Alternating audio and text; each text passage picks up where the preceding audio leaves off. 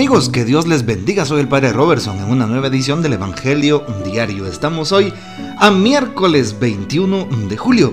Tomamos el texto de San Mateo capítulo 13 versículos del 1 al 9. Un día salió Jesús de la casa donde se hospedaba y se sentó a la orilla del mar. Se reunió en torno suyo tanta gente que él se vio obligado a subir a una barca, donde se sentó, mientras la gente permanecía en la orilla. Entonces Jesús les habló de muchas cosas en parábolas y les dijo, una vez salió un sembrador a sembrar y al ir arrojando la semilla, unos granos cayeron a lo largo del camino. Vinieron los pájaros y se las comieron. Otros granos cayeron en terreno pedregoso, que tenía poca tierra. Ahí germinaron pronto, porque la tierra no era gruesa. Pero cuando subió el sol, los brotes se marchitaron, y como no tenían raíces, se secaron. Otros cayeron entre espinos, y cuando los espinos crecieron, sofocaron las plantitas. Otros granos cayeron en tierra buena y dieron fruto, unos ciento por uno, otros sesenta y otros treinta. El que tenga oídos, que oiga. Palabra del Señor, gloria a ti, Señor Jesús. ¿Qué podemos eh, confirmar? ¿Qué podemos decir al respecto de lo que la palabra de Dios hoy nos dice? Bueno, una breve reflexión sobre lo que el Papa Francisco también opina sobre este texto. La parábola del sembrador nos habla de cultivar. Así es, nos muestra los tipos de tierra, los tipos de siembra, los tipos de fruto y la relación que entre ellos hay. Y ya desde el libro del Génesis, Dios le susurra al hombre esta invitación, cultivar y cuidar. Así es de manera implícita. Lo invita a ser parte de su obra creadora y le dice, cultiva, te doy las semillas, te doy la tierra, el agua, el sol, te doy tus manos y la de tus hermanos. Ahí lo tienes, es también tuyo. Es un regalo, es un don, es una ofrenda. Junto a la palabra cultivar inmediatamente dice otra, cuidar. Uno se explica una se explica a partir de la otra. Una va de la mano con la otra. No cultiva quien no cuida. Bueno, especialmente el texto que hoy escuchamos nos invita a darnos cuenta de eso.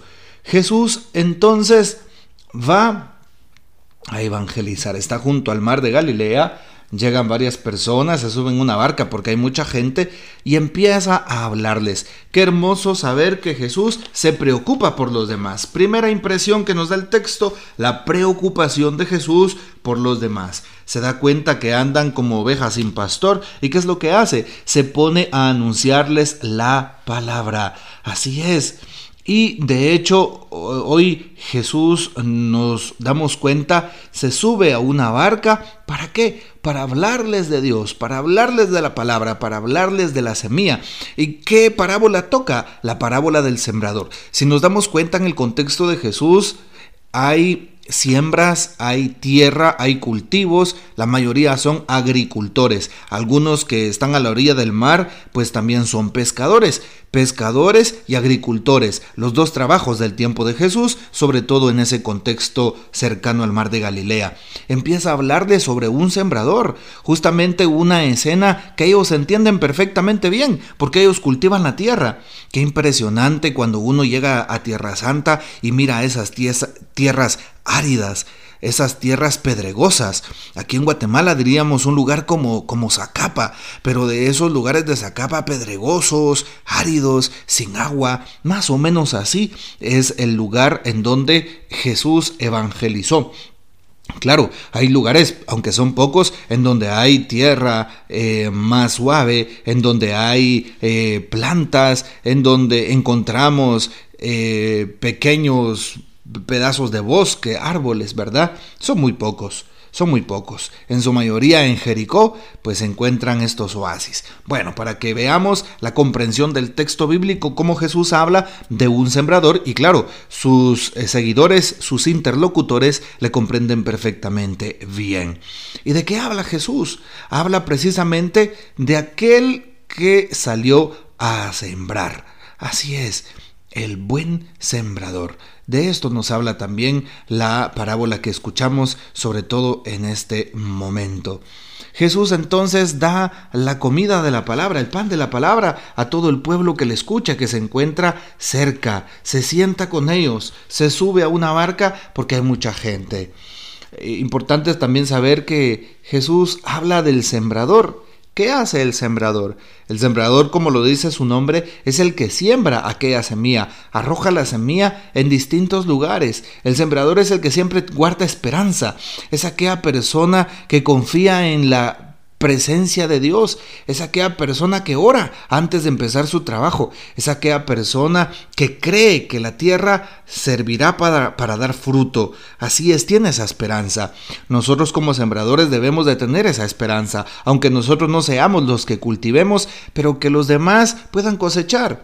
Así es, eh, como lo dice eh, también eh, el libro de los Hechos de los Apóstoles, ¿verdad?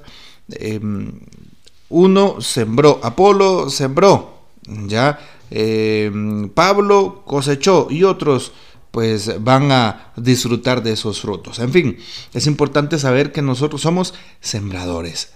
Arrojamos la semilla de la palabra por todos lados, especialmente la semilla de nuestra fe, la semilla de nuestro testimonio. Somos llamados para eso.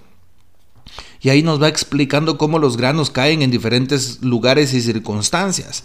Algunos caen en el camino y se los comen los pájaros, otros entre, piedras y como tienen poca tierra, nacen y pues mm, bueno, ¿qué es lo que pasa? Sube el sol y se marchitan.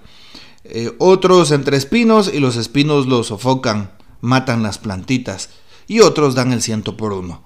Bueno, hoy la palabra nos habla de dar fruto y tú, ¿qué tipo de fruto estás dispuesto a dar?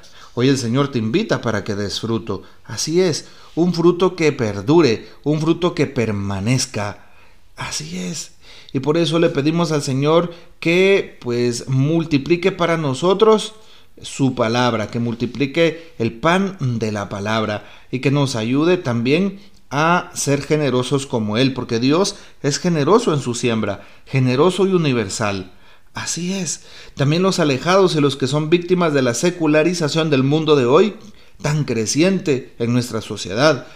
Y pues los que no han recibido formación religiosa son hijos de Dios y también están destinados a la salvación. No va seleccionando el Señor de antemano los terrenos. Eso sí, no obliga ni fuerza a nadie a responder a su don.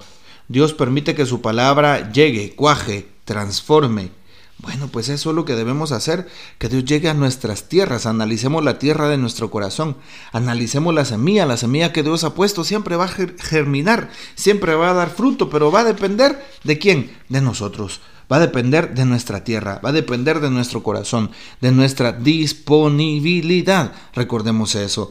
Dios nos quiere salvar y por eso hoy propone esta parábola. Primero, para que seamos sembradores y dejemos que el buen sembrador que es el Señor cultive la semilla de nuestros corazones. Segundo, ser buenos granos, pero unos granos que den fruto, no unos granos que se dejen vencer por la se dejen vencer por las inclemencias del tiempo de, de hoy en el mundo que se dejen vencer por Satanás, por el pecado, sino unos granos que a pesar de eso salgan adelante y den frutos, el 30, el 60 y el 100 por uno. ¿Cuántos frutos estás dando? ¿Estás dando frutos de fe? ¿Estás dando frutos en tu oración? ¿Estás dando frutos en tu apostolado? ¿Frutos en tu servicio? ¿Estás, estás dando frutos en casa? ¿Frutos en tu trabajo? Y esos frutos deben de notarse, así es, frutos que sean evidentes, frutos que nos ayuden a darnos cuenta de que el reino llegó a nosotros y que ya está entre nosotros, pero qué hermoso saber que yo puedo mostrar que Jesús está aquí.